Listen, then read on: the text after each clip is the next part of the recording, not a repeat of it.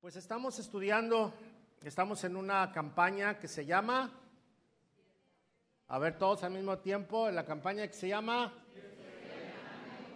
Despierta México. Y nuestro lema es pasa y ayúdanos. Pasa y ayúdanos, ¿por qué? Porque cada uno de nosotros, si hemos seguido la serie, estamos recibiendo un estudio con los principios de Jesús cuando alguien dice es que yo quiero estudiar para conocer más, bueno, todo el Sermón del Monte plasma todos los principios cristianos que debe de seguir una persona que ha tenido un encuentro con Jesús. Empieza con el arrepentimiento, desde el arrepentimiento, un arrepentimiento genuino, la primer bienaventuranza, y cada, cada, cada casi versículo que leemos es un principio para vivir la vida cristiana. Ya terminamos el capítulo 5 y la semana pasada comenzamos el capítulo 6. Pastor Antonio nos, compartió cómo es que debemos de, de ayudar de manera genuina, ¿verdad? La palabra limosna significa ofrenda pequeña y espontánea. Eso es lo que significa. Entonces, cuando usted, por eso dice, cuando des limosna, que no lo sepan los demás. ¿Por qué? Porque es una ofrenda pequeña, espontánea, ¿sí? Y se debe de dar en secreto, ¿sí? Es muy diferente a las ofrendas y, todo lo que hacemos en la iglesia, porque habla de la limosna, que eso significa pequeña ayuda a alguien. Ok, y hoy vamos a ver el Padre Nuestro. ¿Usted ha escuchado del Padre Nuestro alguna vez? ¿Sí? ¿Se lo sabe? Se lo sabe, pues fíjese que el Padre Nuestro es algo que no practicaban en la iglesia primitiva.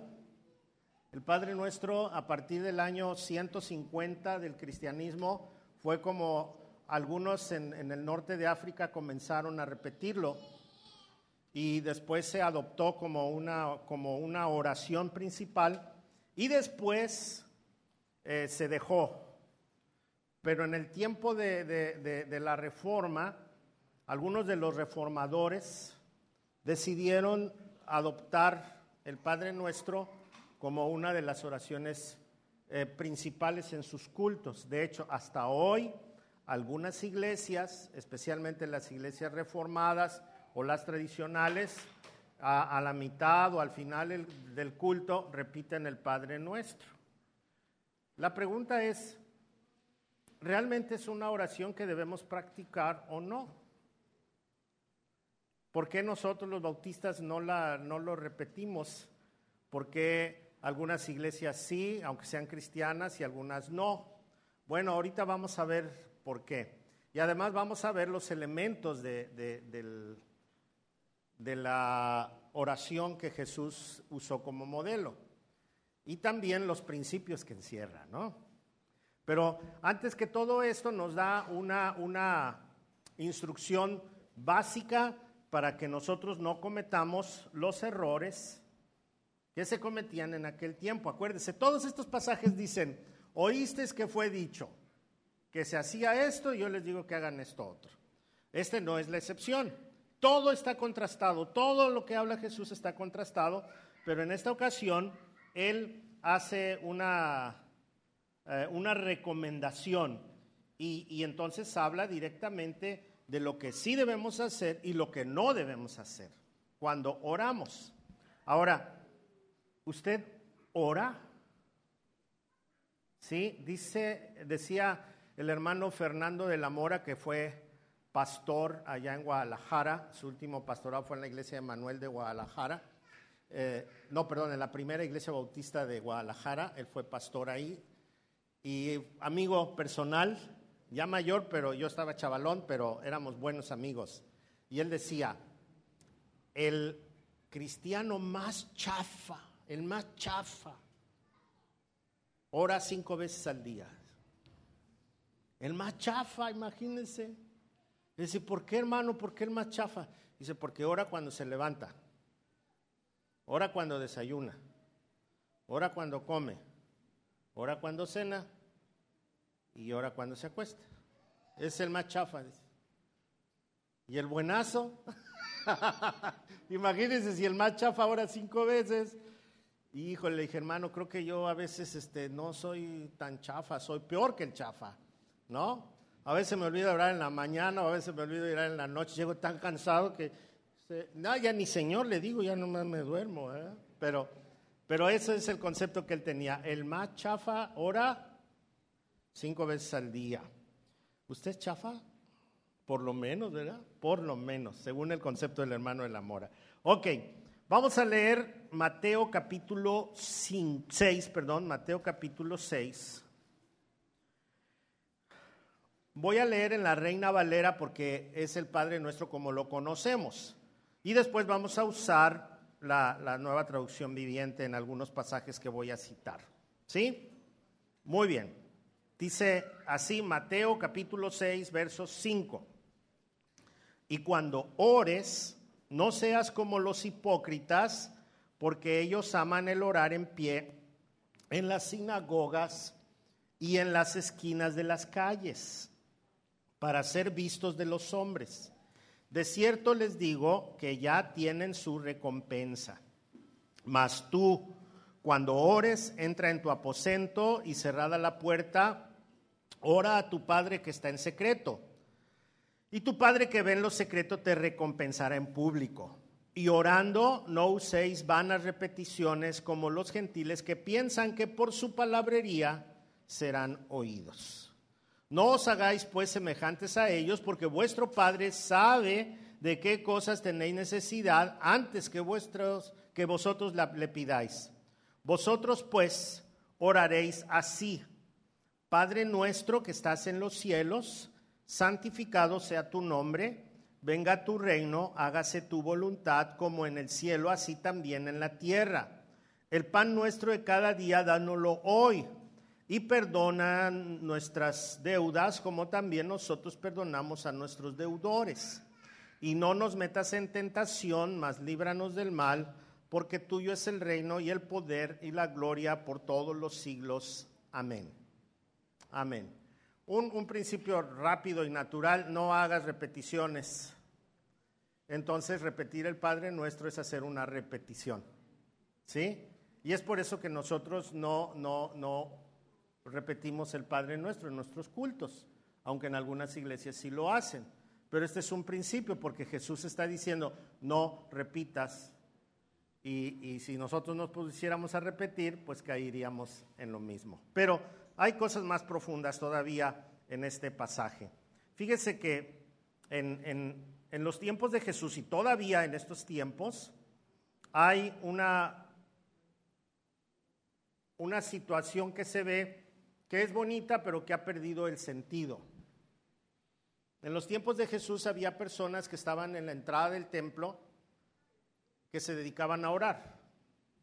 Entonces las personas se acercaban y si usted necesitaba que alguien orara por usted, estas personas estaban listas para orar por usted. Ellos mismos tenían sus momentos de oración y eh, cuando se volteaban hacia los muros y, se arrodillaban, quería decir que ellos estaban orando para sí y que no le podían atender. ¿Sí? Pero no solamente a, la entrada del templo, sino que alrededor de la ciudad, especialmente cerca de las puertas, había personas también religiosos que por su vestimenta inmediatamente se daban cuenta que, eran personas que podían orar por usted. Y también había eh, personas que hacían sus oraciones personales. Otros hacían sus ayunos dentro de la ciudad y se notaba que estaban ayunando porque se llenaban su cara de ceniza. Entonces quería decir que ellos estaban ayunando y que estaban orando y había ciertos personajes que la gente decía, este ora más que aquel. Entonces, si quiero que alguien ore por mí, pues el que tiene más récord, ¿verdad? Ese a lo mejor, como dicen ahora en las iglesias, ese ha de estar más ungido, ¿verdad? Ese sí ha de tener más power. Y entonces se acercaban a ellos. Y, y de esa manera era la vida religiosa. Cuando Jesús estaba dando el sermón del monte, seguramente había algunos religiosos ahí de los que practicaban esto. Si usted va ahorita a Jerusalén, va a encontrar exactamente lo mismo. Va a encontrar personas vestidas de negro, con su sombrerito, y que están orando en diferentes partes de las calles. Y si usted entra, por ejemplo, a la casa de David, porque no hay templo, pero la casa de David casi es como un templo, entonces va a encontrar que hay una guarda como de unas 15 personas frente al ataúd donde está el rey David, que están orando, orando, todo el tiempo están orando. Terminan ciertas horas y cambia ese grupo por otro grupo y están orando. Y si usted va al muro de los lamentos, ahí hay personas que todo el tiempo están orando. Si usted ve una fotografía del muro de los lamentos y encuentra, va a encontrar puro turista, pero si ve a alguien de negro con sombrerito, es, es un judío que está orando todo el tiempo ahí, que tiene horas haciendo oraciones ahí y está intercediendo por las personas. Ok. Hay personas que danzan y son judíos. Ponen veladoras, ponen una exposición de la, de la Torah y vestidos de negro y, y, están cantando salmos y están danzando. Y entonces usted dice, ah, pues él es un levita que está atendiendo las cosas de Dios. Ahora, imagínese todo ese cuadro y volvamos a leer este versículo 5. Y cuando ores, no seas como los hipócritas, porque ellos aman el orar en pie en las sinagogas y en las esquinas de las calles para ser vistos de los hombres. ¿Le suena? Híjole, imagínense cómo le cayó a la gente cuando Jesús dijo esto. Les dijo hipócritas.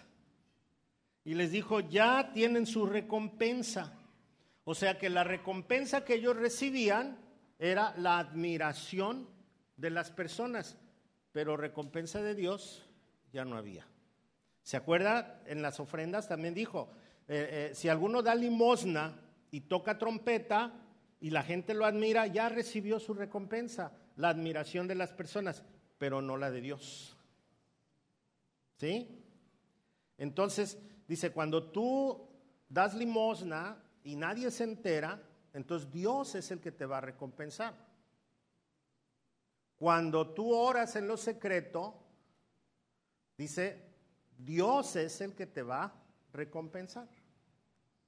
Entonces les llama hipócritas a, a, estos y dice, de cierto les digo que ya tienen su recompensa. Y luego viene la instrucción, mas tú cuando ores, entra en tu aposento, o sea, tu recámara, y cerrada la puerta, ora a tu Padre que está en secreto, y tu Padre que ve en lo secreto te recompensará en público. Entonces, habla de esta oración personal. De ninguna manera está prohibiendo la oración pública, de ninguna manera. En una sinagoga se hacían oraciones públicas, en un culto hacemos oraciones públicas, ¿no? Al iniciar o al finalizar, y este, a veces, como este culto que tuvimos en Magisterio, fue un culto de oración, de, adoración y oración 100%. Y, y entonces pasamos, cada, cada grupo pasó a hacer oración. Pero está hablando de la oración personal, porque estas personas, además de orar por las personas que se acercaban a ellos, sus oraciones personales las hacían en público para que vieran cuán piadosos eran. Y entonces esa era la motivación, como que había una competencia a ver quién era mejor el uno del otro. Y después dice en el verso 7, y orando no uséis vanas repeticiones como los gentiles que piensan que por su palabrería serán oídos.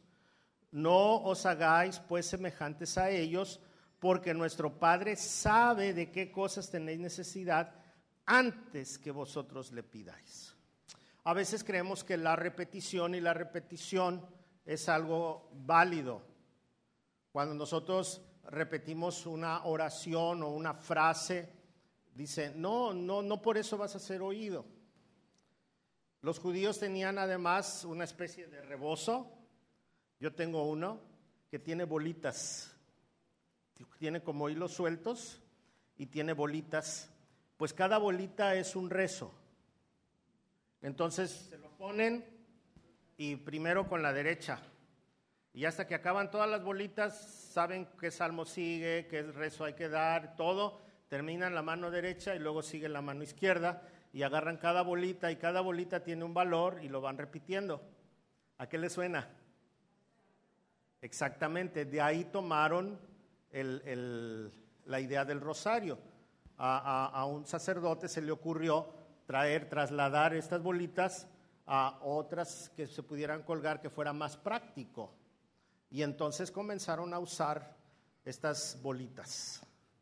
¿Y qué se dice? Puras repeticiones, repeticiones, repeticiones. Dependiendo del tamaño de la bolita o el número de bolitas, es la, la oración que, que sigue.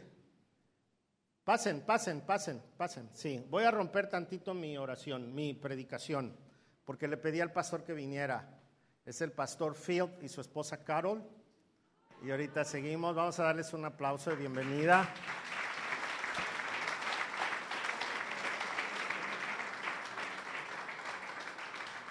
Pasen aquí, pasen aquí, aquí, aquí, aquí. aquí. Gracias. Les pedí, les dije, a la hora que lleguen yo paro todo. ¿Sí? Ellos han estado sirviendo aquí en nuestra iglesia por estos últimos años. Hemos tenido muy buena amistad, nos hemos coordinado perfectamente. ¿Sabe usted? Es bien difícil para la cultura de ellos que un mexicano sea el principal.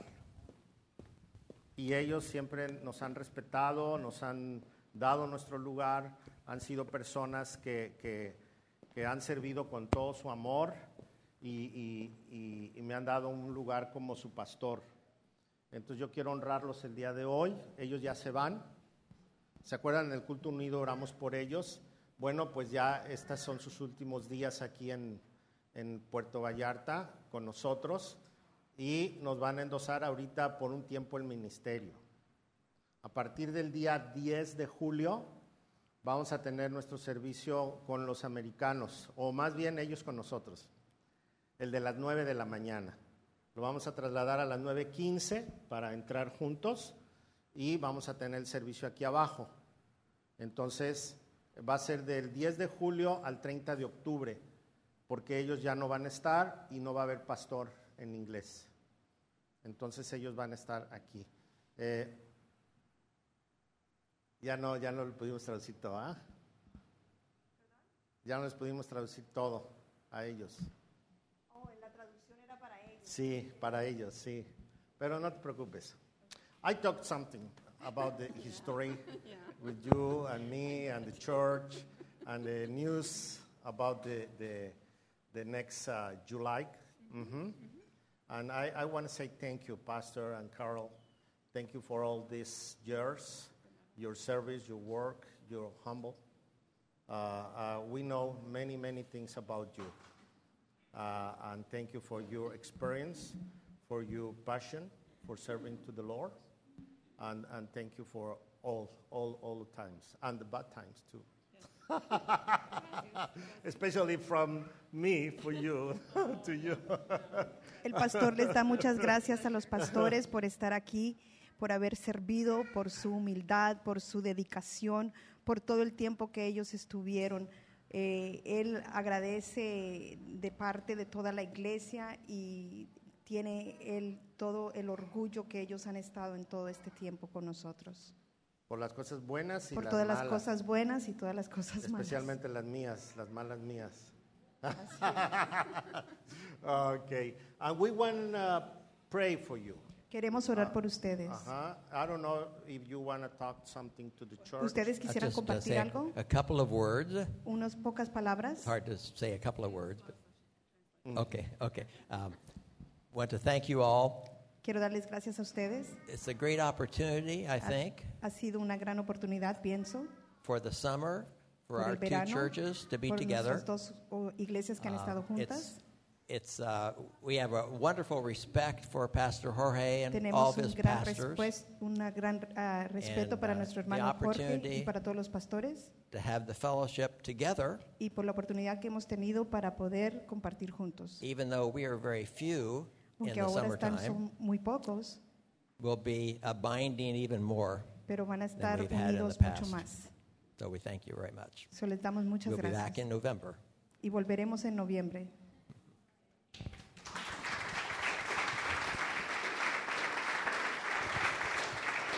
Ellos vienen en noviembre solo para suplir un poquito porque ya va a venir un pastor nuevo que oramos también en el culto unido por él, por el pastor John, que viene de Canadá, y su esposa, que es mexicana, y van a estar trabajando en el culto de las nueve en el servicio de inglés. También bajo el abrazo de la iglesia mexicana. ¿sí? Es un ministerio de nuestra iglesia para, el para todos los turistas y el servicio de los americanos locales. Así que le damos gracias a Dios. Vamos a orar. Vamos a orar por ellos. ¿sí? Me gustaría que pasara Pastor Toño, Samuel, este, si está por ahí mi esposita, no sé, échale un gritito a mi esposita si está por ahí. Y también Vero está aquí, o salió Vero. Las esposas que vengan, por favor. Mari con todo y chiquilla.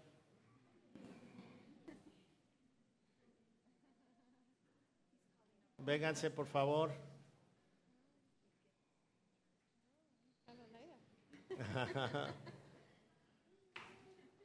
que pongan sus manos en, en- Vamos a orar, vamos a ponernos de pie todos. Vamos a bendecir la vida de nuestros hermanos.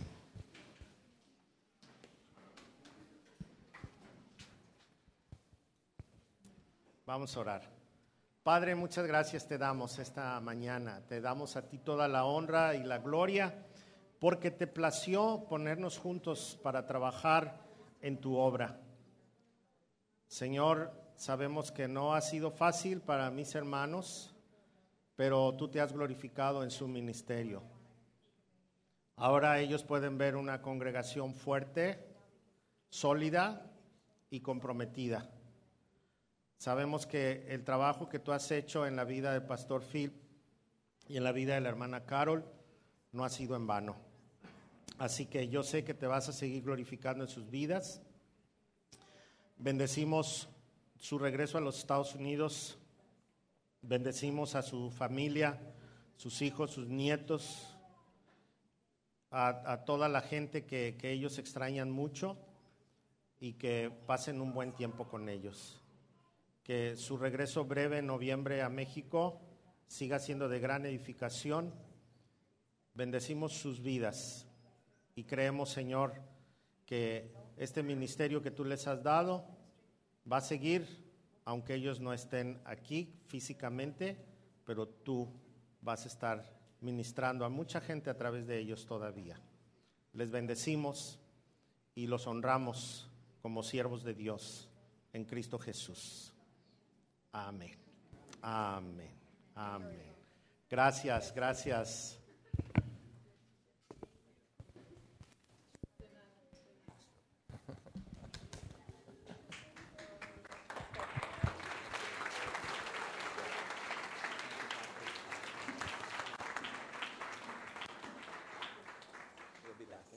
Sí, I know.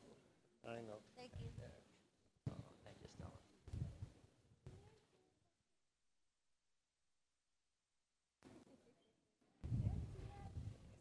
Okay.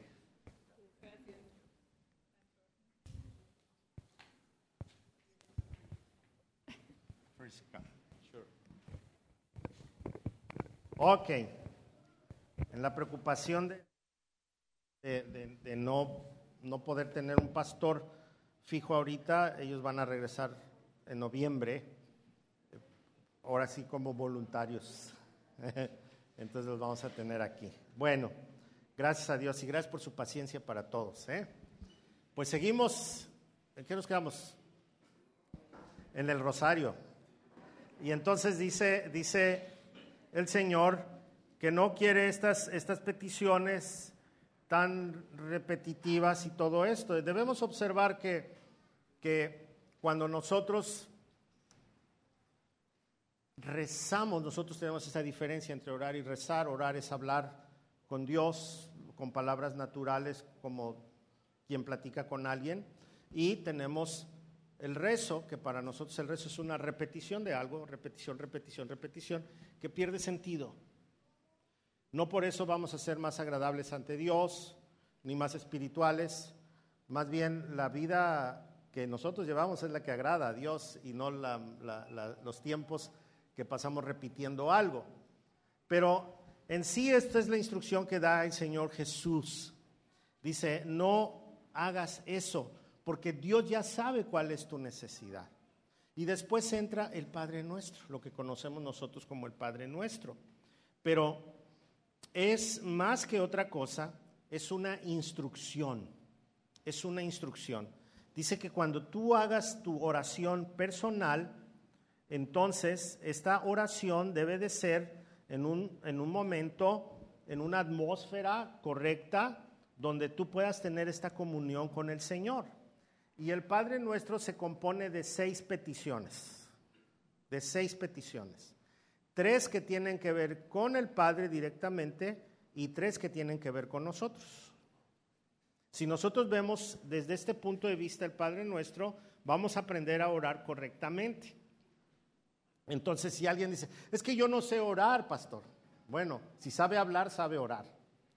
¿Verdad? ¿Alguien de aquí no sabe hablar y puede escribir? Puede orar porque está escribiendo. ¿No? Entonces la oración es una expresión a Dios, es, es hablar con el Señor.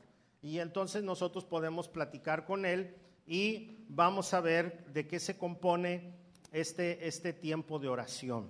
Lo primero es habla de la personalidad de Dios. ¿De qué habla? La personalidad de Dios. Empieza este, este tiempo de, Jesús, dice, vosotros pues oraréis así, Padre nuestro que estás en los cielos. Esa es la personalidad de Dios. Dios es Padre. Hoy que celebramos el Día del Padre. Entonces el Padre por excelencia siempre va a ser Dios. Él es nuestro Padre. Él es nuestro Padre. Eso es bien importante. Dice la Escritura, aunque mi padre y mi madre me dejaren, con todo me recogerá el Señor. Porque esa paternidad no falla. Pueden fallar papá, mamá, puede fallar el papá que yo tuve, el padrastro, quien haya tomado esta figura, pero el Padre nunca falla. Y, y, el Padre, aquí como lo menciona Jesús, es el Abba, el Abba Padre, es el papito. Pero esta expresión tiene una, una, algo muy profundo, más, más todavía que de confianza. Podemos decir que podemos acercarnos a Dios con mucha confianza, pero eh, connota la idea de que Él debe de ser amado, pero debe de ser respetado también. Debe de ser esta palabra Padre con una exaltación y una adoración como Él se merece, pero también debe de llevar un temor reverente.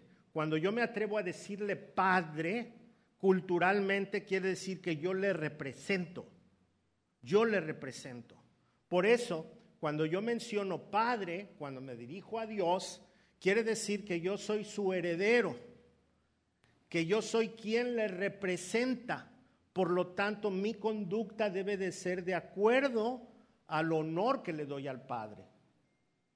Porque yo no le puedo llamar padre y hacer de mi vida un papalote, que lo insulte, que lo lastime y que mi vida, en lugar de sentirse él orgulloso, se sienta avergonzado.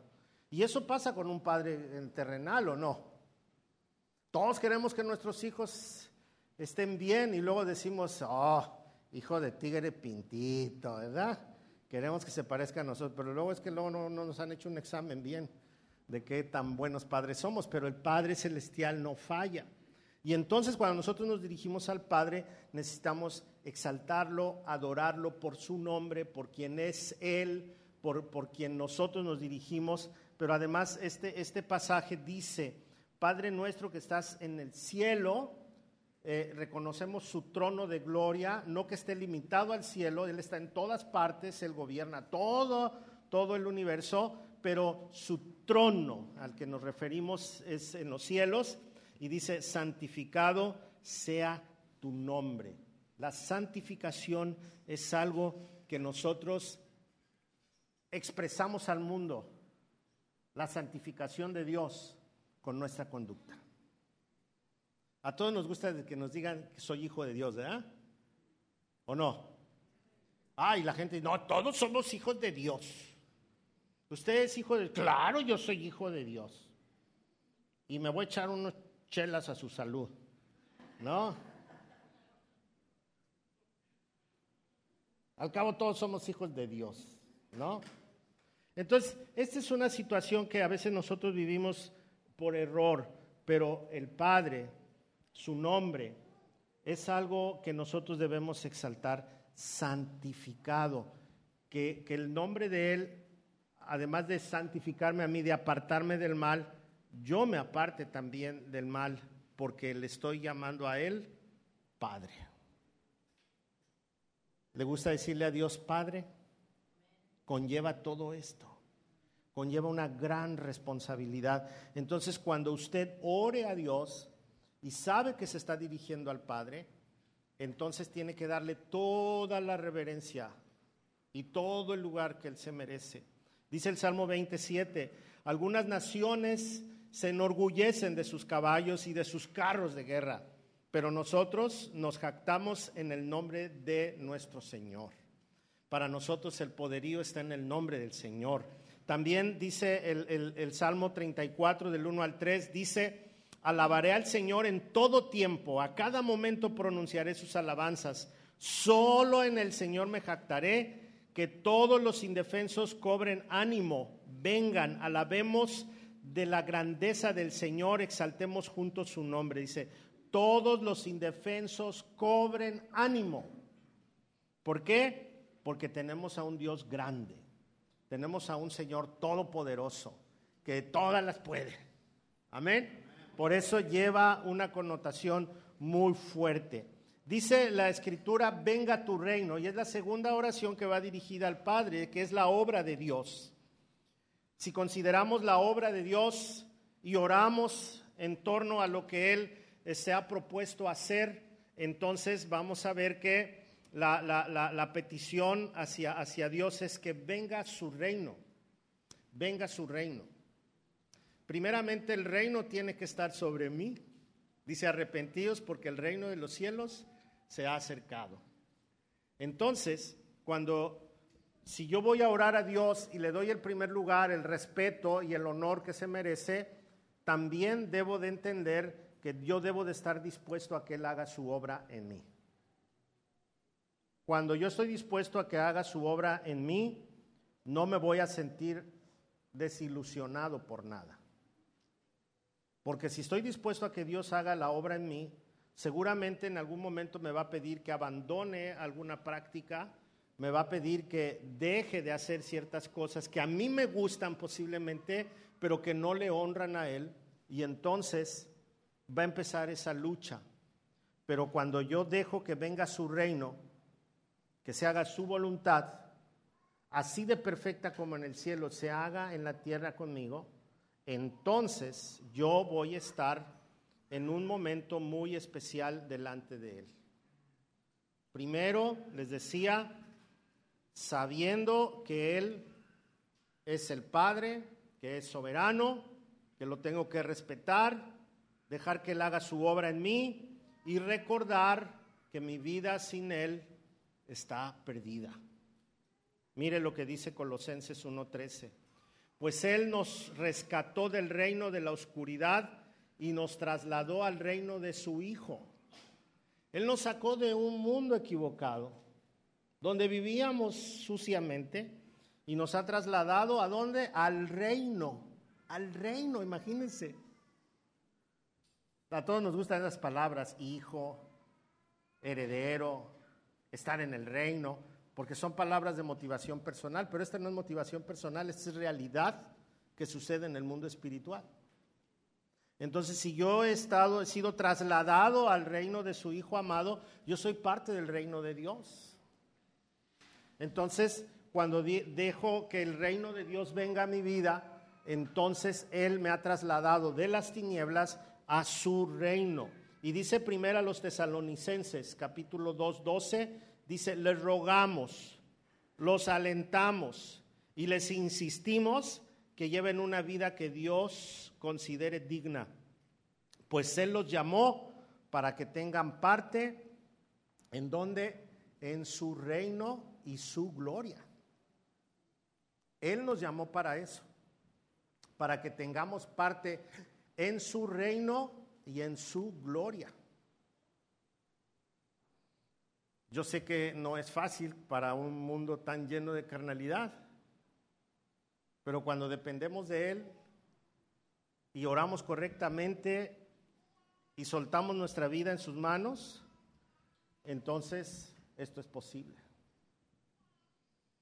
Dice la tercera frase, hágase tu voluntad, así en el cielo como en la tierra, o como en la tierra en el cielo. La voluntad de Dios. Estamos en un mundo lleno de impiedad. El mundo tiene su propia ley, sus propios pecados, su propia ideología, más ahora, su propia filosofía, su propia religión, su propia justificación, su idea de existencia. Este es un mundo que está caído y ante todo esto hay atropello, hay creyentes que no están bien fijos en su fe. Hay creyentes cadochos, sí sabe, ¿verdad? ¿Qué es cadocho? De cada ocho días nomás. Esos son los cadochos. Hay, hay creyentes de, de, papá y de mamá que con que crea la mamá o el papá es suficiente y nosotros no. Hay, hay creyentes que son del, del Friendship Club ¿Qué quiere decir eso? Que nada más vienen al club, a los amigos, y, Dios es el pretexto, y, y de todo hay. Pero cuando nosotros tenemos una consagración a Dios, entonces entramos en esa voluntad que Dios quiere que hagamos. Fíjese, dice Gálatas 5:24, los que pertenecen a Cristo Jesús han clavado en la cruz sus pasiones y sus deseos que vienen de su naturaleza pecaminosa y los han clavado en la cruz. Y los han clavado en la cruz. Esto es un cristianismo genuino. Y, va acompañado de la fe, sabiendo que Dios tiene algo mejor. Hebreos 11:6 dice, de hecho, sin fe es imposible agradar a Dios. Todo el que desea acercarse a Dios debe creer que Él existe y que Él va a recompensar a todas aquellas personas que le buscan con sinceridad. Entonces, el haber dejado una vida vana en la cruz y empezar a vivir por fe va a dar por resultado la recompensa de Dios. La recompensa de Dios dice, Él recompensará a los que en realidad le buscan de todo corazón o con sinceridad. Estas son las tres oraciones hacia Dios del Padre nuestro. Señor, tú eres nuestro Padre, por lo tanto te honramos, te damos la gloria. Quiero que tu reino esté sobre mi vida y ya no quiero vivir bajo mis pasiones, sino bajo tu propósito me entrego a ti. Prácticamente esa es la oración. Él nos presenta un modelo para que nosotros lo practiquemos. Y luego viene la segunda parte, que es las peticiones con referencia a nosotros mismos, que son las más fáciles. Son bien fáciles, mire. Danos hoy el pan nuestro de cada día. Danos el pan nuestro de cada día. Oía un niño que decía, mi papá y mi mamá están peleando. Oh, sí, es el pan nuestro de cada día. Mi papá llegó borracho en la noche. Es el pan nuestro de cada día. Mi mamá está llorando y le pegó a mi hermanito. Es el pan nuestro de cada día. Tengo 10 años y este canijo ya me engañó cinco veces. Es el pan nuestro de cada día. Una vida sin Dios, una vida terrible. Pero cuando Jesús dice, danos el pan nuestro cada día, para el judío el pan nuestro de cada día significaba que el Señor provee la comida, que el Señor provee la bebida, que el Señor provee la ropa, que el Señor provee la salud, que el Señor provee de larga vida, que el Señor provee de trabajo, que el Señor está en control de los problemas, y que el Señor toma el mando. Danos hoy el pan nuestro de cada día. Sin Dios vamos a tener la primera versión que le dije. Con Dios vamos a ver cómo Él suple todas nuestras necesidades. Y entonces es poner nuestra salud, nuestro trabajo, nuestra provisión, todas las situaciones que vivimos como familia, es algo que podemos poner delante de Dios. El pan nuestro de cada día. Y tenemos una, una, promesa de parte de Dios. A mí me encanta esta promesa. Si usted quiere anotar este versículo ahí en su Biblia o en su cuaderno o, en su mente, a lo mejor ustedes de esos que se les pega el versículo y ya no se le despega nunca. Salmo 37, 25 dice así. Una vez fui joven, ahora soy anciano. Bueno, esa es mi promesa, ¿no? Sin embargo, nunca he visto abandonado al justo ni a sus hijos mendigando pan. Esa es la promesa. Cuando alguien ha entregado su vida al Señor y ha dejado depositado todo su futuro en las manos del Señor, dice, nunca nos va a abandonar y a sus hijos nunca les va a dejar mendigar pan. Amén.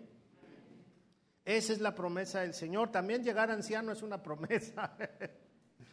Gracias a Dios, ya cuando te empiezan a doler todas las articulaciones, dices, ay, ya lo está pasando en esta vida. Y, no sé por qué, si apenas voy a cumplir 60, ¿verdad? Ok. Filipenses 4:19 dice el apóstol Pablo en la cárcel, ahí con una boya en el pie, dice, y este mismo Dios, quien me cuida, suplirá todo lo que necesiten de las gloriosas riquezas que nos ha dado por medio de Cristo Jesús. Imagínense, el apóstol en la cárcel dice, este Dios que me cuida en la cárcel, de manera injusta estaba él en la cárcel, dice, este suple todo lo que necesito, aún en la cárcel. Amén. Entonces podemos confiar en el Señor, pero también hay una exhortación. Usted conoce gente que no le gusta trabajar y dice, Dios suple todo. Y Dios te quiere usar a ti para que suplas mis necesidades. Hay mucha gente de esa, ¿verdad? Los hijitos que ya tienen veintitantos años y es que mi mamá no me da, mi abuelita, mi, eh, es que ellos tienen que ver por mí. Pues, mire lo que dice la escritura. Dice, segunda Tesalonicenses 3, 10, 13, dice, incluso mientras estábamos con ustedes, les dimos la siguiente orden. Los que no están dispuestos a trabajar, que tampoco coman. Sin embargo, oímos que algunos de ustedes llevan vidas de ocio, se niegan a trabajar y se entrometen en los asuntos de los demás. Les ordenamos a tales personas y les rogamos en el nombre del Señor Jesucristo que se tranquilicen y que trabajen para ganarse la vida en cuanto al resto de ustedes, amados hermanos, nunca se cansen de hacer el bien. No hay cosa peor que un baquetón y una baquetona, porque también hay, ¿verdad? No quieren trabajar, quieren, voy a usar una palabra, quieren ser mantenidos. Y aun cuando uno es mantenido, qué vergüenza, qué vergüenza. El Señor dice suplirá toda nuestra necesidad, pero no dice que nos evitará el trabajo, ¿sí? Proverbios 38 al 9 dice, primero, ayúdame a no mentir jamás. dice, es la oración de, de Salomón a Dios. Señor, ayúdame a no mentir jamás. Segundo, no me des pobreza ni riqueza. Dame solo lo suficiente para satisfacer mis necesidades. Esta es una oración ¿eh? de Proverbios. Pues si me hago rico, podría negarte y decir, pues ¿quién es el Señor? Nosotros tenemos otro dicho, me lo gané con mi trabajo. ¿eh? Y si soy demasiado pobre, podría robar y así ofender el santo nombre de Dios. Entonces dice, Señor, no quiero ni ser rico ni ser pobre, a la media. ¿No? Suple lo básico. Así que cuando nosotros estamos en el Señor, hasta trabajadores nos tenemos que hacer. El Señor suple toda nuestra necesidad. También suple nuestras necesidades morales y espirituales. Dice, perdona nuestras deudas, así como nosotros perdonamos a nuestros deudores. Así que en segundo lugar podemos considerar que la vida es pesada, que la vida está llena de pecado del pasado, que la vida va a tener pecado en el futuro y que somos deudores de alguna manera. Entonces, si nosotros hemos experimentado el perdón de Dios, nosotros tenemos que perdonar a quienes nos han lastimado.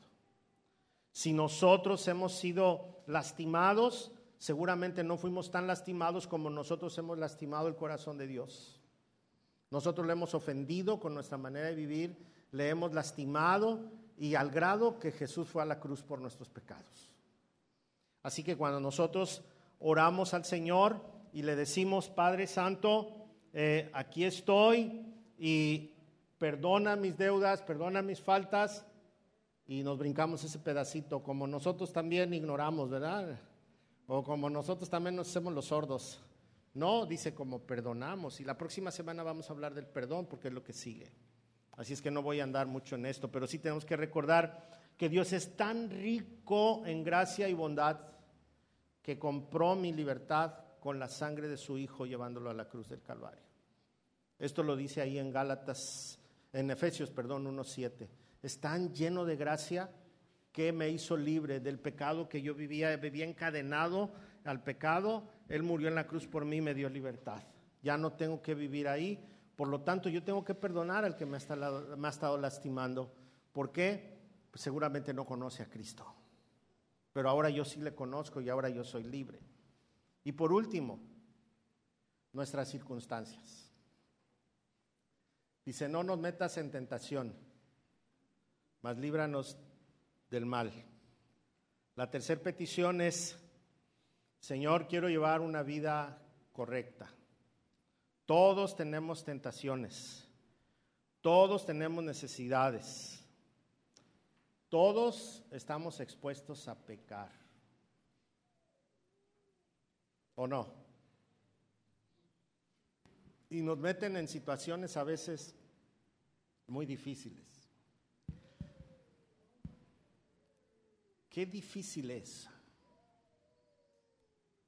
Qué difícil es cuando te tientan. Híjole, no sabes qué hacer. Les tengo una noticia. Espero que se concrete aunque va a estar grabada, ¿verdad? Mejor no se las voy a decir. Bueno, les voy a decir. ¿Cuánto nos cobran por poner el techo? ¿El permiso? Nada más el permiso. Ok. Hemos estado orando por esto y parece que nos lo van a condonar. No estamos seguros, pero casi es 90%. Pero no, hicimos nada, nada malo. Yo estuve a punto de ir a hablar porque me dijeron que, lo que se me ofreciera que fuera, pero no fui. Y estuvimos orando. Y parece que, si pero el, problema es el otro, es, es la otra prueba de fe. Si lo hacemos en 30 días, no, no vamos a tener cobro. Y en 30 días va a estar en chino pero Dios es el que suple. Pero de repente te pones en la tentación de hacer algo. Fíjese, una persona, una persona cayó muy enferma y ellos estaban viviendo acá en, por bucerías y el, niño cayó en, en, mucha enfermedad y entonces estuvimos orando por él y le dijimos a la mamá, hermana, tiene que confiar en Dios. me dijo, sí, hermano, pero ya estoy desesperado, no quiero que mi niño pase algo malo y después nos enteramos que lo había llevado con un brujo. Y luego nos enteramos que lo había llevado a un centro espirituista. Y luego que le leyeran las cartas para ver cuál era su futuro. Híjole. Y luego un día la confronté y le dije, hermana, ¿qué pasó con usted? Dice, es que hay que usar todos los medios, hermano. Donde quiera está Dios. En la desesperación, pero ¿es, ¿es la desesperación de una mamá o no? Por eso la oración dice, no queremos caer en la tentación. Ese es un ejemplo. Cuando andamos faltos de lana y de repente hay una oferta por ahí medio rara y decimos, al cabo Dios me perdona mañana. No, dice, no me metas en tentación. No quiero caminar en este plano. Y le da una, y da, y da una razón. ¿Usted sabe cuál es la razón por la cual no debemos caer en la tentación? ¿Usted sabe cuál es? Lea la última parte. Porque tuyo es el reino, el poder y la gloria.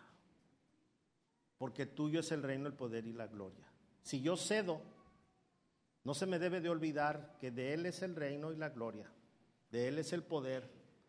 Todo lo oculto un día va a ser manifestado. No permitas que yo caiga en la corrupción. No permitas que yo caiga en este error. ¿Por qué? Porque tuyo es el poder. Porque tuya es la gloria. Porque de ti nadie se esconde. Nada más por eso. Conclusión. Cuando yo oro a Dios, no tengo que usar vanas repeticiones. Me debo de encargar de darle la gloria a Él. Cuando yo oro mi oración personal, darle la gloria a Él. Recordar quién es Él. Recordar que Él tiene la razón. Darle mis necesidades, porque Él las quiere escuchar de mi corazón pero reconociendo que Él es soberano. Nos decía el hermano Jaime ayer en la meditación que nos dio, la Biblia nunca dice, yo decreto. La Biblia nunca dice, yo ordeno. La, Biblia nunca dice, yo conjuro para orar a Dios. Yo declaro, no dice nunca la Biblia eso. La Biblia dice que con humildad hágase su voluntad. Porque de, de, Él es el reino, el poder y la gloria. Él sabe qué cosas tenemos necesidad. Mi último versículo, prometo que termino. Primera de Pedro, capítulo 1, versos 6 y 7, dice, tome bien este versículo, ¿eh? haga lo suyo. Así que alégrense de verdad Alégrense de verdad. Les espera una alegría inmensa, aun cuando tengan que soportar muchas pruebas por un tiempo breve. Estas pruebas demostrarán que su fe es auténtica. Está siendo probada de la misma manera que el fuego prueba y purifica el oro. Aunque la fe de ustedes es mucho más preciosa que el mismo oro, entonces su fe, al permanecer firme en tantas pruebas, les traerá mucha alabanza, gloria y honra en el día que Jesucristo sea revelado a todo el mundo. Así que no desmayen, firmes, no importa lo que pase, no importa que por un tiempo tengamos que sufrir, no importa que Dios no responda a lo que yo quería que respondiera. Mi fe está siendo probada y Él se va a llevar toda la gloria y toda la honra. Pero lo más interesante es que dice que yo recibiré también mucha alabanza y gloria y honra el día del Señor. O sea que va a ser reconocida esta fe, no en la tierra, el día que nos presentemos delante del Señor. Jesús dijo, vengan conmigo, conmigo, hijos de mi Padre. Amén. Él, nos va a abrazar y Él nos va a entregar coronas para que el día de la adoración podamos llegar con las coronas a su trono.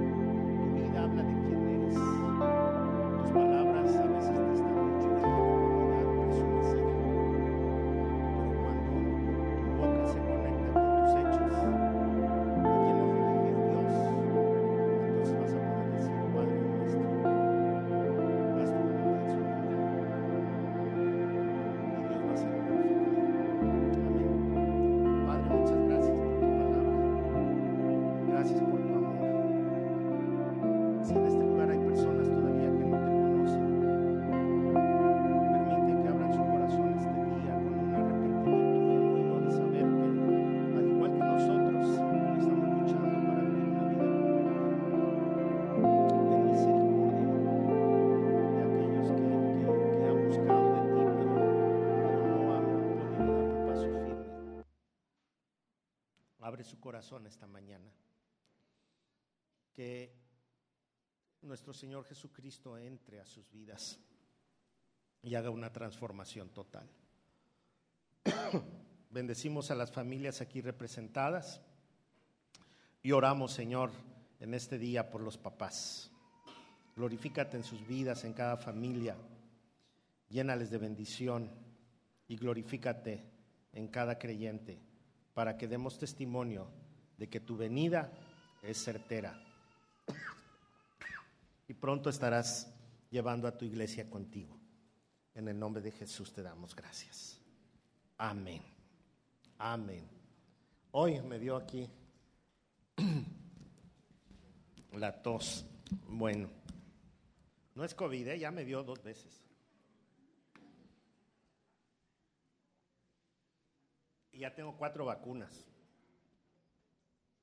Así que no, no se preocupen. Algo se atoró aquí en mi.